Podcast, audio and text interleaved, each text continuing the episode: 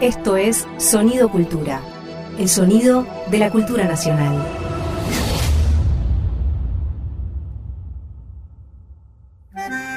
Un perfume de arrabal flota en el aire de la radio. Un farol se enciende en una esquina huérfana. El fuelle se lastima por dentro y sangra en la noche. Una moneda rueda hacia su destino trágico. Veinte centavos por un alma tanguera. Dolores Solá y Hernán Lucero en Eche 20 centavos en la ranura. Un contenido del Ministerio de Cultura.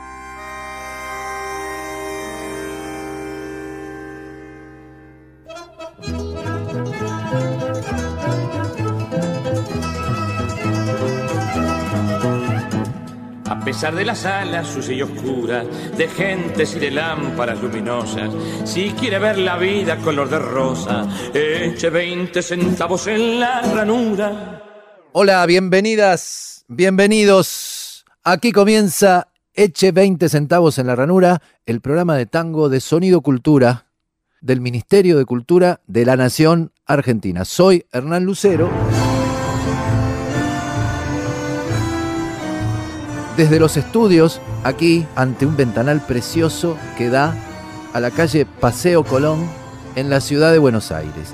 Y en algún lugar de esta ciudad, en algún misterioso lugar de esta ciudad, está mi compañera Dolores Solá. Bienvenida, Lola, hola. Hola, aislada, pobrecita, sola, Pero pobrecita y Eh. sola. No, no te creo, sola no te creo. como mi apellido. ¿Y por qué estás aislada? Porque tuve un contrato, un contrato, no, un contacto estrecho. Por, pro- por propiedad transitiva. Es decir, eh, bueno, en fin, este, como, como, a- ¿cómo es que dicen a un este, Kevin Bacon? Sí, A un Kevin Bacon de distancia.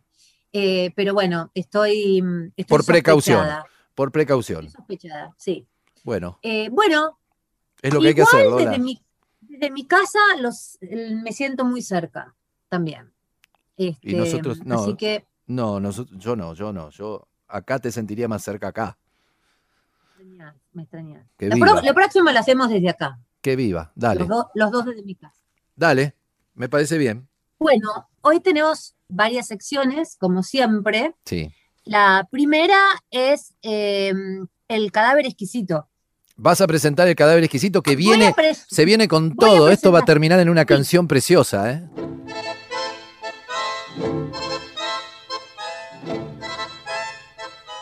Bueno, vamos a empezar el programa con el cadáver exquisito. El cadáver exquisito es una letra de tango que vamos a hacer entre todos, es decir, entre todos los oyentes.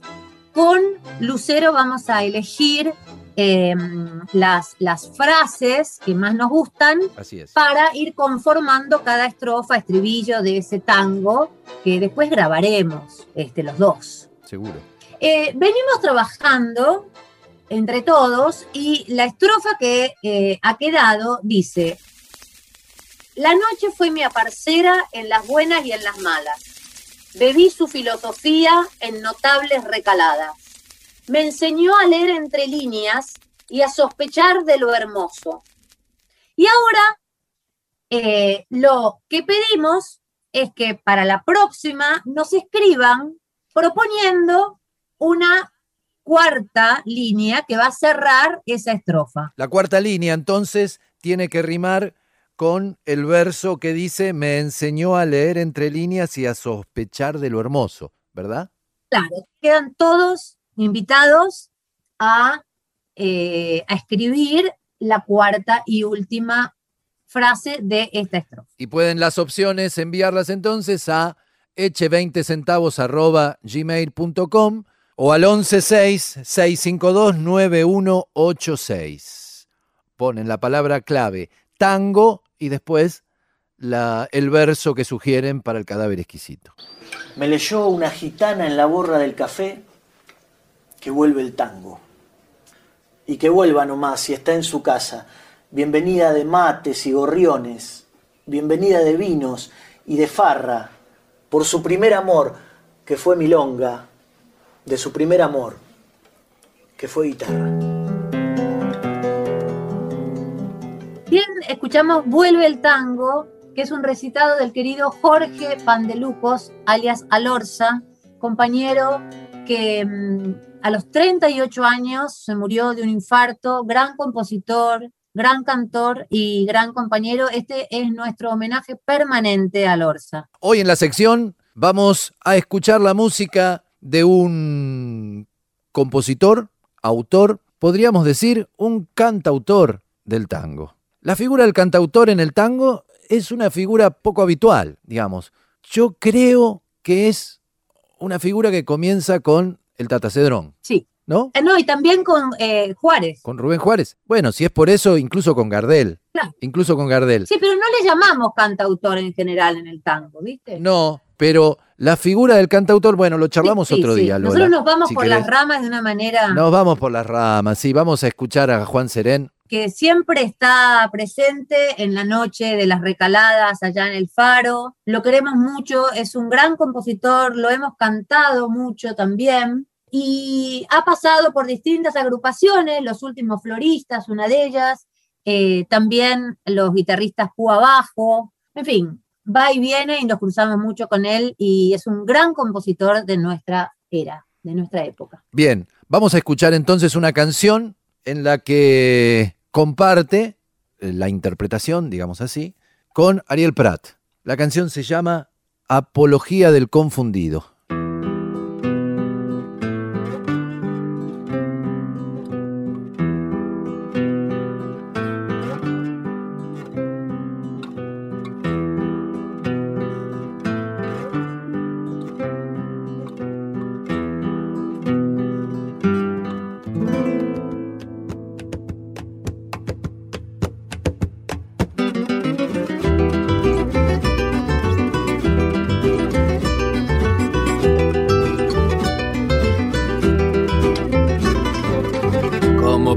Pasaporte que cruza el mar, tus ojos sin brillo son dos marionetas sin conquistar a sus propios hilos. Cuando un milagro va detrás de la credulidad, hay ciegos de respuestas. Ante todo existe la soledad, un murmullo antiguo. Luego hay quien precisa bastante más que a su propio archivo sobre los sueños por andar. Qué linda es la mitad entre todas tus siestas. Hoy que te siento venir sin siquiera llegar. Ves, confundimos el fin coronando frase. Hay quien cambiará la escena y hay quien te invita a esta fiesta en que baila la tristeza. Que baila la tristeza. Que baila la tristeza.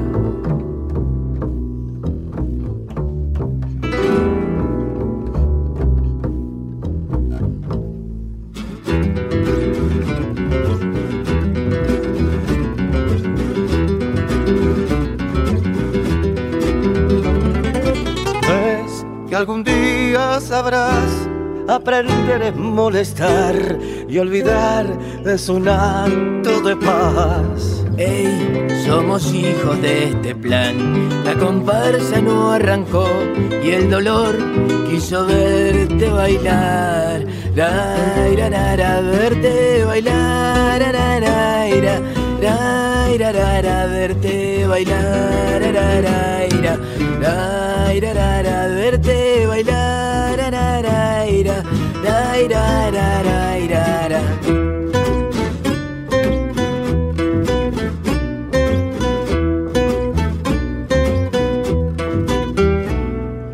Hoy que te siento venir sin siquiera llegar. Ves, confundimos el fin coronando mi frase.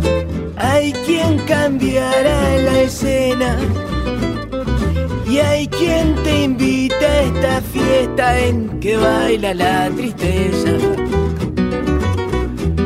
Que baila la tristeza. Que baila la tristeza. Que baila la tristeza. Dolores Solá y Hernán Lucero en Eche 20 centavos en la ranura, un contenido del Ministerio de Cultura. Hoy vamos a charlar con un artista plástico argentino, uno de los artistas plásticos más reconocidos que tiene nuestro país, pero sobre todo, me parece a mí, el motivo que nos convoca a esta charla con él es que nuestro invitado de hoy es un pensador de nuestra cultura y de nuestras artes. Así que vamos a recibir, Dolores, si te parece, a nuestro invitado de hoy, Daniel Santoro, bienvenido. ¿Qué tal? Hola, ¿cómo van? ¿Qué tal, compañero? ¿Qué tal, Daniel? Un gusto que estés con nosotros. No, por favor, gracias a ustedes por invitarme. Lola, ¿querés empezar vos esta charla? Sí, yo te quería preguntar, Daniel, pensando un poco en, una visión que tenemos del peronismo, que yo eh, comparto plenamente, pero vos lo expresás mucho mejor, donde tiene que ver lo, gozoso, lo, festivo del trabajador, digamos, subrayando el peronismo esto y no, vos decís que la izquierda o el comunismo subraya siempre eh, el esfuerzo, ¿no? El sufrimiento, que es una idea de la izquierda y que es una idea que también le llena el ojo a la derecha, por otro lado. En cambio, que esa cosa gozosa que tiene el, peronismo, ah, bueno, a, ninguno de los dos extremos los convence. Y dentro de esa idea, y de la idea también de apropiación cultural, que, de la cual vos hablas mucho, ¿qué lugar ocupa el tango? ¿Cómo, ¿Cómo lo ves al tango como manifestación cultural que además durante el peronismo tuvo una época de, de oro, ¿no? Sobre todo además porque yo lo que veo en el tango es que en las letras de tango se castiga mucho lo gozoso. Los personajes de las letras de tango pecan de, por el goce y lo pagan. Las mujeres, sobre todo, pero los hombres también. hay algo, hay un mensaje moralista sin querer, pero hay que, ojo con lo que haces, porque vamos a ver cómo terminás. Sí, sí. Bueno, es muy interesante lo que planteas, Dolores, porque no, eh, lo que planteaste primero, ¿no? Del tema del peronismo, que, qué jodido es el peronismo, ¿no? Porque está en el medio, es una especie de productor de fantasmas sociales, ¿no? Es una fábrica de, fantasmas. Por su, por su, postura, precisamente, creo que es la postura, la clave, lo que, lo que agita a los fantasmas es precisamente lo que decías, ¿no? el tema del goce del goce en el sentido, porque el goce, claro, es una palabra que se usa también en psicoanálisis con un sentido negativo incluso, ¿no? O sea, se goza demasiado, se goza de una manera obscena, se goza, se goza eh, de una manera mortal, hay como un goce mortal también del que se habla. Y al mismo tiempo hay un goce de felicidad, que tiene que ver con, precisamente con el gran tema de la felicidad del pueblo. O sea, el pueblo goza también. Pero siempre el goce, y eso tiene que ver finalmente con la segunda parte de la pregunta, que es el tango y cómo goza el tango, ¿no? Cómo se goza en el tango y cómo se paga eso. O sea, el tango permanentemente cuando, cuando hay un goce, después eh, el, problema es, eh, el problema melancólico que se plantea es la libra de carne, ¿no? Que te va a pedir. O sea, ¿qué es lo que vas a poner de vos después por haber gozado tanto? O por haber gozado un poquito encima. Este, y eso, eso son todas cosas que tienen que ver, bueno, con nuestra identidad cultural, con la construcción de nuestra cultura, con la religión, ¿no? porque es un tema muy religioso también el pago por el goce, el castigo, digamos, o sí, sí, la, la hipoteca que te haces por haber gozado demasiado. El tango es como una especie de barroco cultural es, un compuesto, ¿no? en donde lo subyacente es lo religioso que muchas veces se, soslaya, pero que está siempre presente. Y está presente en todos los aspectos. O sea, el tango lo, aborda ¿no? de una manera eh, culposa. Y yendo a lo primero, ¿no? El peronismo, que es más o menos lo mismo, el tango, el peronismo, son todos este, entrañas de nuestra cultura, digamos, es el, sustento sobre el cual nos paramos y podemos decir que somos argentinos que te guste el tango y que seas peronista, no hay nada que pueda ser más argentino que eso, que te pueda definir de una manera tan, tan redonda. Y este, entonces, claro, pero el, peronismo, a donde pone, digamos, a donde va a tocar el nervio que va a tocar o donde clava el cuchillo más hondo, es precisamente en la felicidad, ¿no? en la idea de felicidad, la idea de felicidad del pueblo. El tango es como una especie de testigo testigo indiscreto ante la presencia benefactora del peronismo, el tango es como una especie de recordatorio. Ojo muchachos, ¿eh? Ojo. está esa, esa, ese doble, esa, doble presencia, que es como el cobrador, ¿no? Es como que viene el cobrador.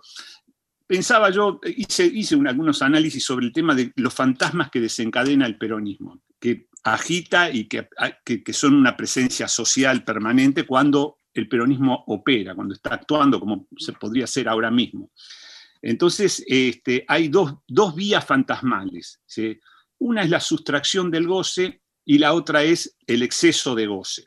Una vía que es la vía seca, es la vía militante, es la vía de la izquierda, que como vos dijiste bien, el tema de del comunismo, del socialismo reales y demás, están al fondo de esa vía. Es la vía del socialismo nacional, en el caso de, eh, en los 70 eso se hizo, se armó, digamos, como estructura, ¿no? Y que quedó y permanece hasta el día de hoy. Permanece en los fantasmas sociales que produjo, sobre todo. Entonces, la presencia del guerrillero, del cuerpo joven sacrificial, del, eh, del, tipo que no va a gozar en exceso nunca, que va, más bien va a sustraer el goce, que va a cantar esa famosa canción de la Guerra Civil Española, nos va a traer todas las, todos los paradigmas de sacrificio militante, porque el cuerpo militante es un cuerpo sacrificial, ¿no? Entonces ahí está Eva Perón, la Eva Perón del sacrificio, porque Eva Perón es bascula entre los dos, entre los dos mundos fantasmales, ¿no? La Eva del sacrificio, la, que, la, Eva del, del, rodete eh, y del vestidito sastre que no hace más que trabajar, o sea, que promete que todas las ciudades van a ser, eh, digamos, va a ser hasta el último ladrillo, va a ser peronista, o sea, es la que reclamo revolucionario. Y la otra es la que da pisos de roble de eslaboña para gozar en exceso, digamos, la de chalecito californiano. La madre cuidadora, que nos sobrealimenta, que da comida de primera calidad, ropa de primera calidad, y la otra es la, militante, la, la que impone los sacrificios de la revolución. Entonces, está, eh, eh, como paradigma de la, vía del, sacrificio, de los fantasmas sacrificiales, de la izquierda sobre todo. Entonces ahí está, por supuesto, Che Guevara, son todos cuerpos jóvenes que se van a inmolar. Y entonces eso permanece. Entonces esa es la permanencia que denuncia, por ejemplo, un tipo como Pichetto, o sea, desde afuera del, o sea, cuando uno queda proyectado por fuera del peronismo, identifica las dos, los dos fantasmas y tiene un problema grande ahí. Cuando uno se pone por fuera, ve los fantasmas proyectados como en una película. Entonces, enseguida, ¿qué dice? Este muchacho, ¿no? Hablo de Pichetto, por ejemplo, acusa de comunistas. O sea, eh, acusa, en, el peronismo habría comunistas, o sea, los fantasmas comunistas sacrificiales que quién los encarna, y sobre todo es Kisilov. Otra vez un cuerpo joven, un cuerpo que, se va, que, es sacrificial y que no va a gozar en exceso, o sea, va a gozar módicamente. O sea, eh, Kisilov no se encarna con la corrupción, por ejemplo, ¿no? con los excesos de corrupción, no se encarna por ese lado, sino que es la amenaza comunista. Moviliza toda esa vía fantasmal, que es el viejo guerrillero, o sea, es el tipo que viene por lo tuyo, que te va a quitar cosas, que te va a delatar porque vos gozás demasiado, que tenés dos casas, te va a sacar una, te va a hacer todo lo que, lo que haría un, digamos, una, eh, eh, este, una idea del comunismo, digamos, del comunismo por sustracción, goce por sustracción. Entonces, no, no va, no quiere, no quiere sumarle goce a los pobres, sino sacarle el goce a los ricos, vendría a ser. Exactamente, y repartir la de ahí el, acá sí que no se coge, de ahí el... Claro, entonces reparten pobreza, todos los viejos fantasmas que, que, desencadenó aquel comunismo, ¿no? Que viene por lo tuyo. Entonces, la otra vía, y esto es lo, increíble del peronismo, la otra vía es puro exceso de goce. Ahí está, desde el choriplanero, el cuerpo gordo, el gordo de la CGT, o sea, ya no es un cuerpo joven y sacrificial, sino es un cuerpo gordo entregado al goce. O sea, come mucho choripán, le dan guita y coge demasiado, este, hace todo por demás, es inmerecido.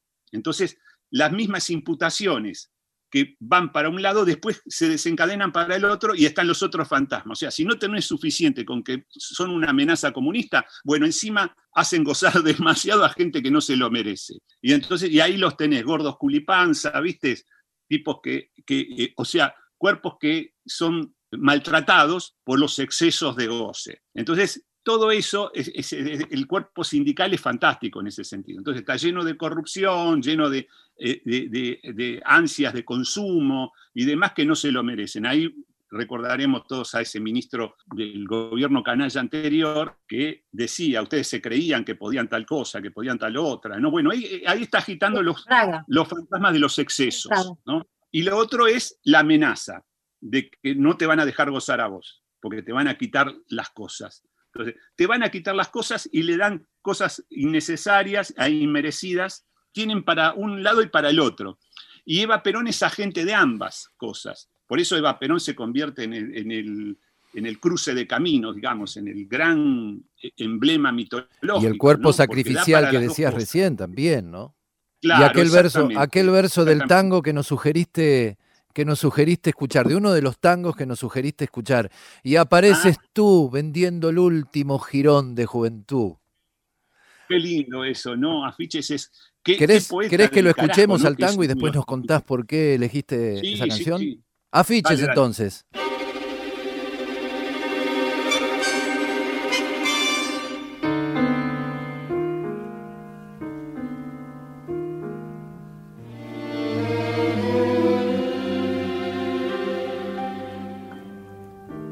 Cruel en el cartel.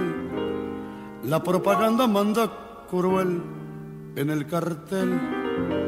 Y en el fetiche de un afiche de papel se vende la ilusión, se rifa el corazón.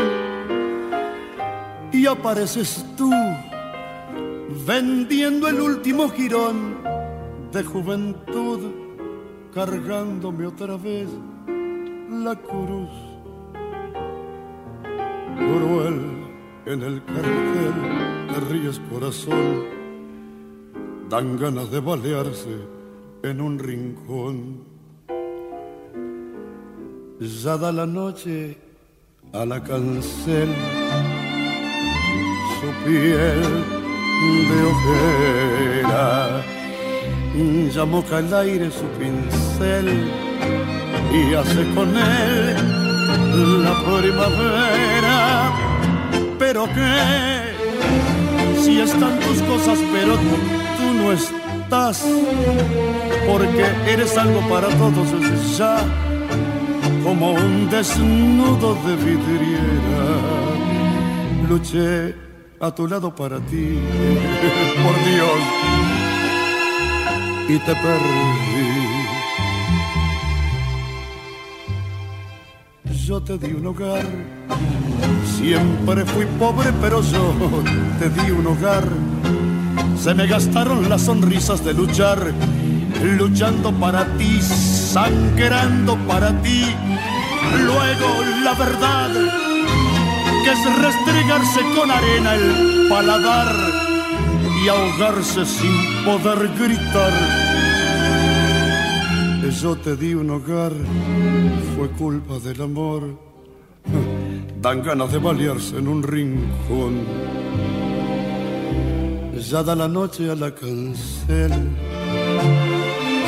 Su piel de ojera.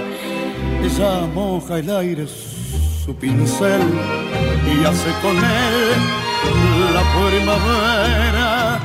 Pero qué están tus cosas, pero tú no estás, porque eres algo para todos ya, como un desnudo de vidriera.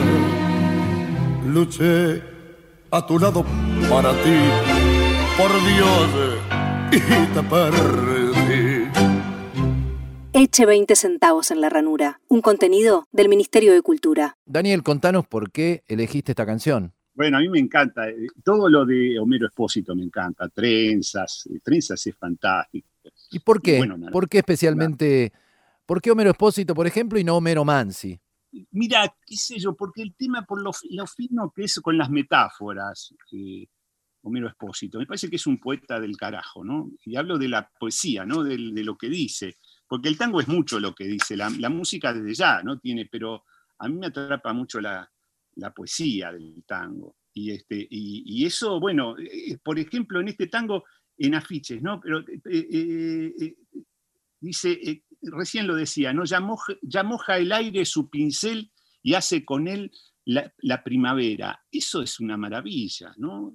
Ya moja el aire su pincel y hace con él la, la primavera. Es una, es una joya eso, ¿no? Empieza ya, todo empieza a, a florecer, ¿no? Y está ahí, de pronto ella se cosificó, ¿no? Se convirtió en una cosa, en un desnudo de vidriera. Este, es, machista, tiene un fondo, ya sabemos, pero lo es de una manera tan poética, tan que, no sé, que es como, ¿no? Se puede soslayar esos aspectos que hoy en día molestarían de muchos tangos, ¿no? Creo que no está presente porque es un gran poeta, pues es un tipo fino, un tipo con una delicadeza para decir las cosas, ¿no? Y luego la verdad, que es eh, restregarse con arena el paladar.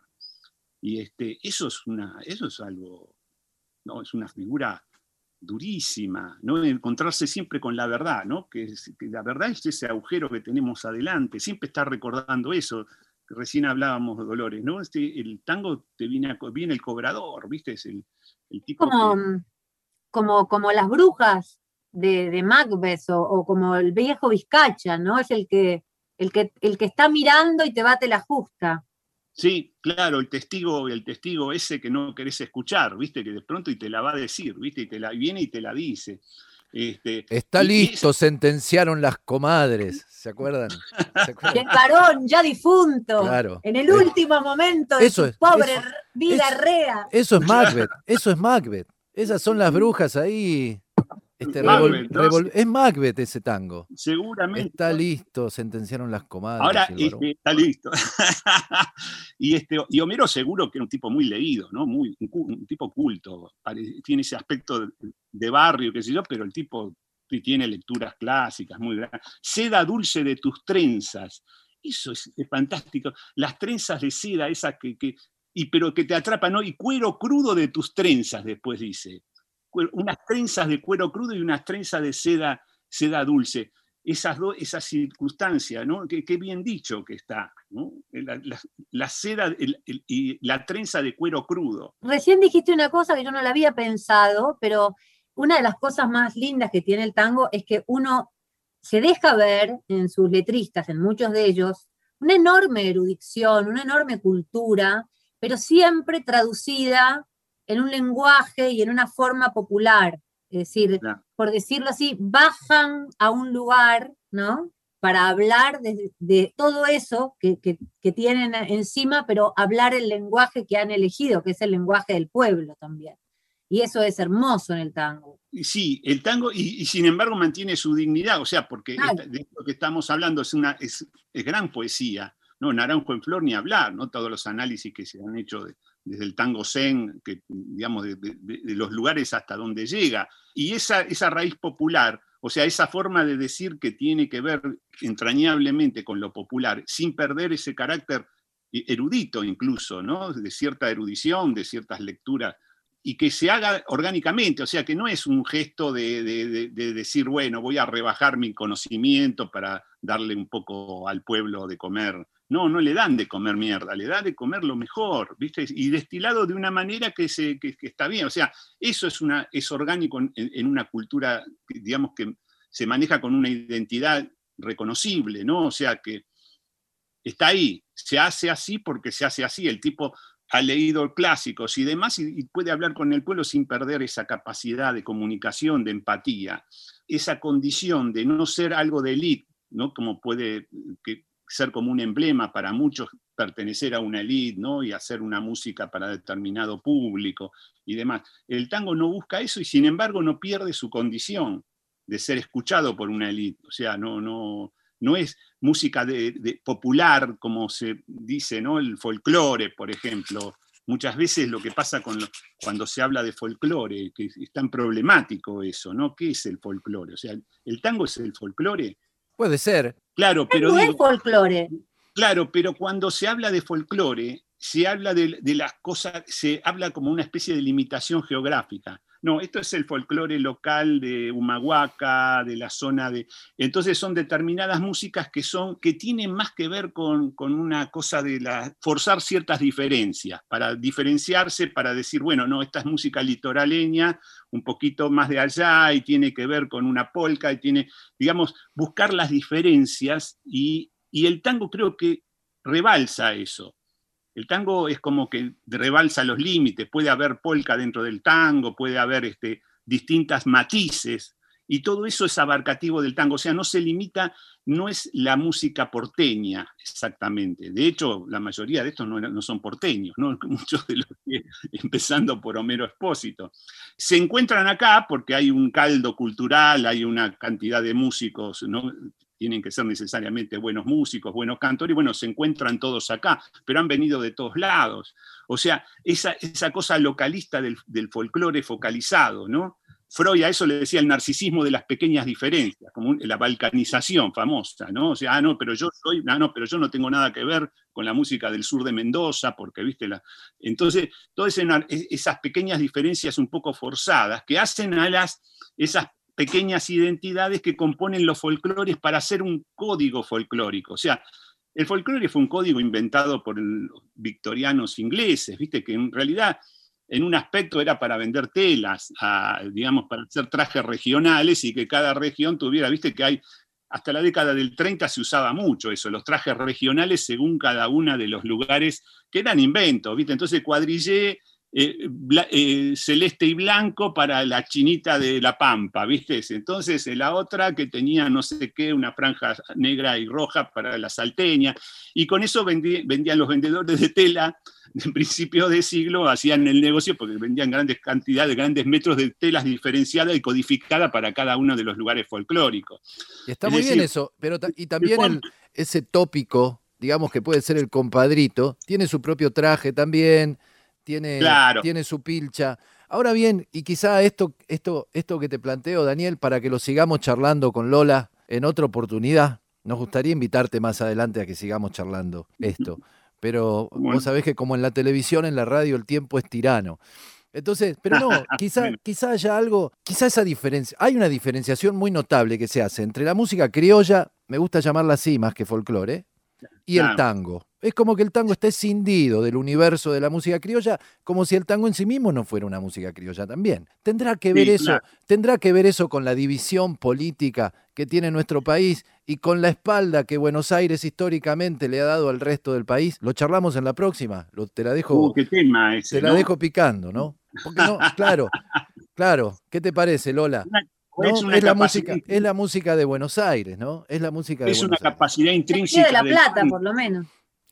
O es una capacidad intrínseca que tiene el tango de trascender las fronteras y de ser algo mucho mayor que la música de un territorio, que no tiene un lenguaje territorial tan fuerte como lo tiene la música criolla, ¿no? Me gusta. Tal vez el tango tiene una capacidad universal, ¿no? Ninguna música folclórica del mundo, me animo a decir, tiene la poética que tiene el tango, el grado de metafísica, de filosofía que tiene el tango y el nivel poético. En eso salta, porque vos agarras el flamenco, eh, la música balcánica, eh, bueno, la música centroamericana, ninguno tiene una importancia en las letras como el tango. Yo creo que eso lo hace salirse de ser una música regional y por eso es una música casi internacional. Eh, los finlandeses dicen que el tango es finlandés, los franceses otro, otro poco.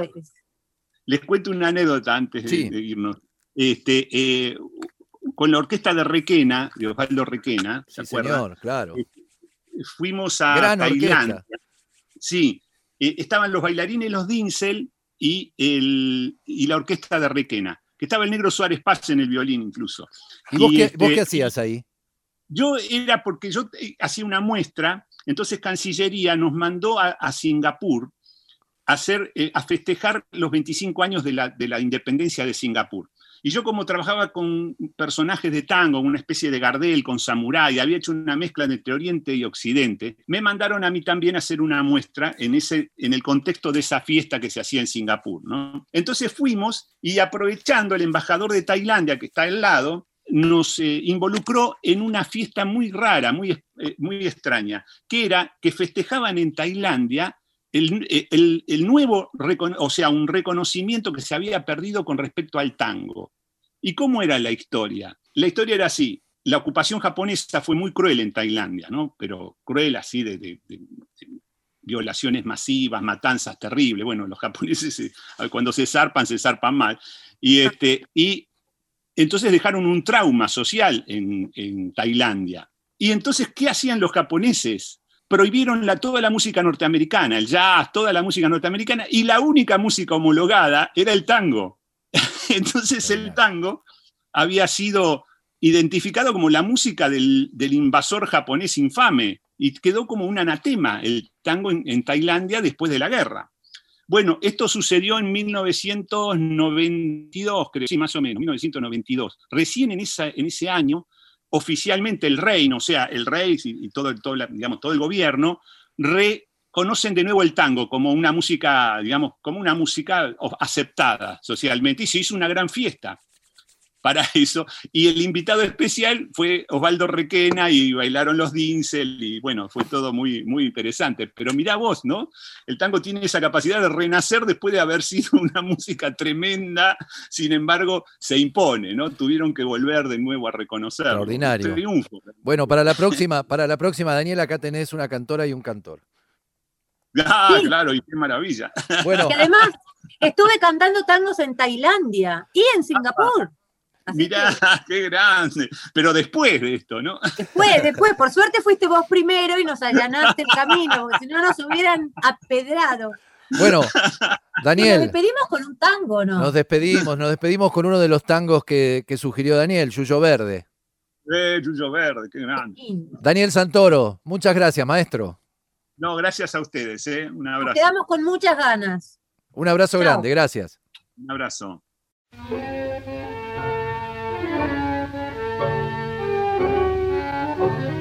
Callejón,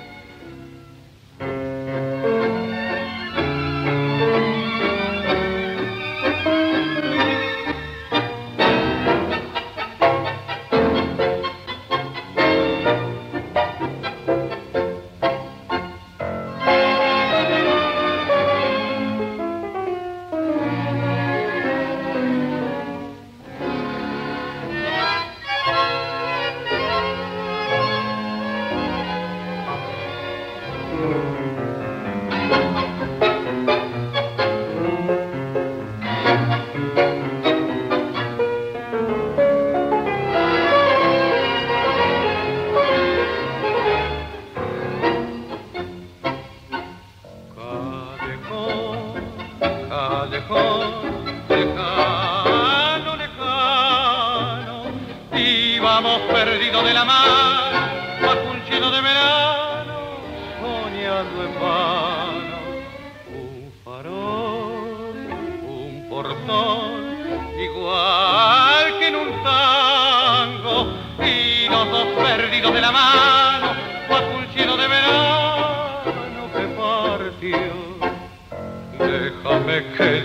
crudamente con el llanto viejo del adiós. A donde el callejón se pierde, brotó ese yuyo verde del perdón. Déjame que llore y te recuerde, trenzas que me anudan al portón. Tu país ya no se vuelve ni con el yuyo verde del perdón.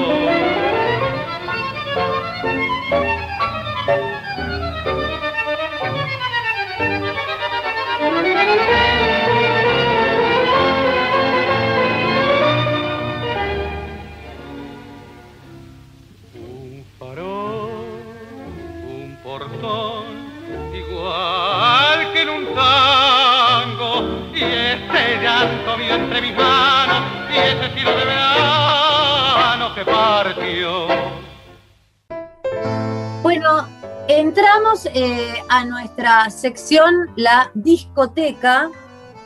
Discoteca bizarra, en mi caso, discoteca criolla, en el caso de Lucero. Y hoy traigo un, un grupo que descubrí que me llamó bastante la atención. Se llaman ¿Qué lo tiró?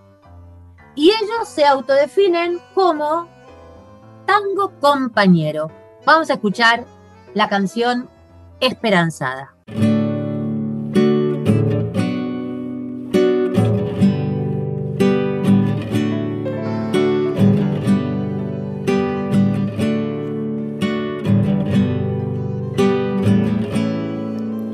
Se terminó la serenata del Romeo, ahora sos vos la que canta en el balcón.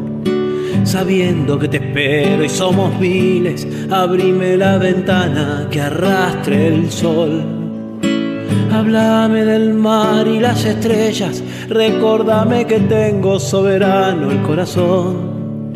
Y contame de las islas que son mías y poneme en órbita. Volvamos los dos.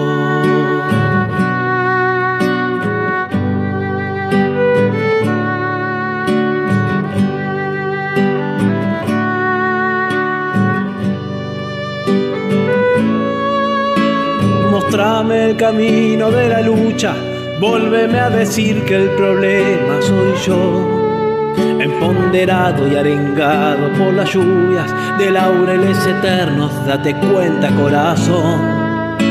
Volvamos a encontrarnos en la plaza que es tuya y mía y de un montón. Caigamos con los trapos levantados que cantando fuerte el sol.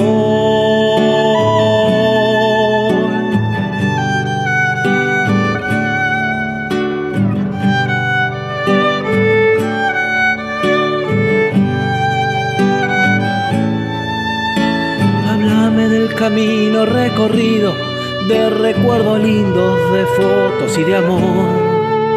Contame de ese viento fuerte que bajó los cuadros y nos enamoró.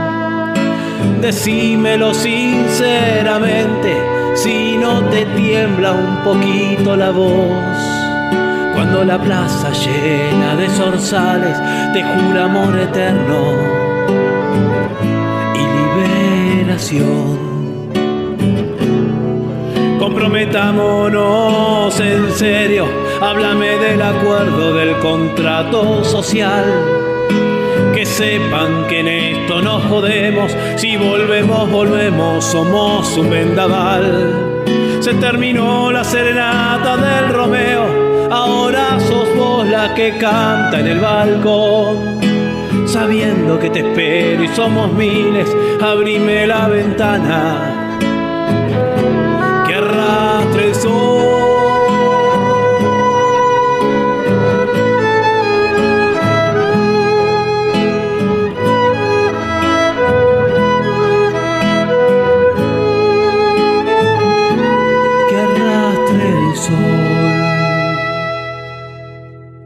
Lola, se fue el programa, nos despedimos, nos tenemos que despedir, pero quiero invitarte para despedirnos a escuchar a una gran cantora nuestra, Karina Biorlegui, en, esta, en este cierre con la Biblioteca Criolla, con la biblioteca no, con la discoteca criolla.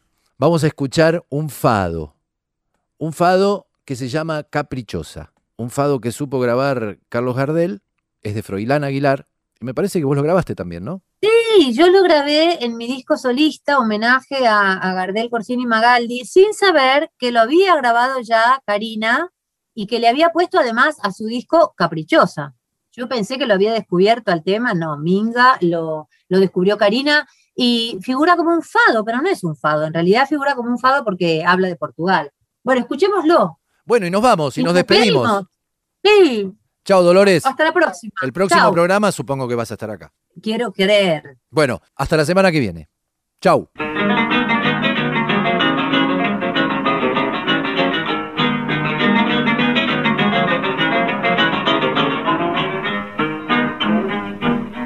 No sé por qué atenta escuchas portuguesa linda mi canción de amor.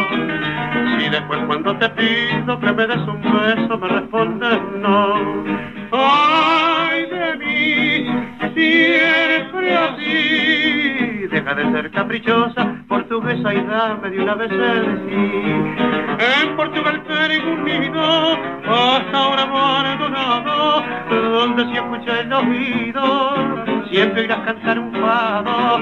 Si tú quieres portuguesa, vamos juntos para allá, y abrazados sentiremos la canción de Portugal. Decídete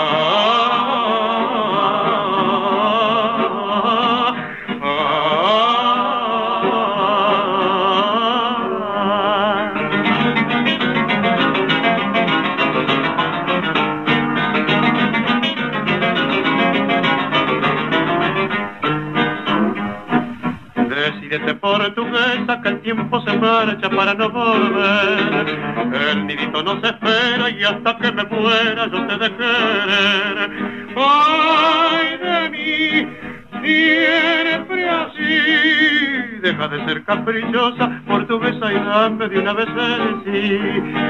En Portugal seré unido, hasta ahora abandonado, donde si escucha el oído, siempre irás a cantar un fado. Si tú vamos juntos para allá, y abrazados sentiremos la canción de Portugal.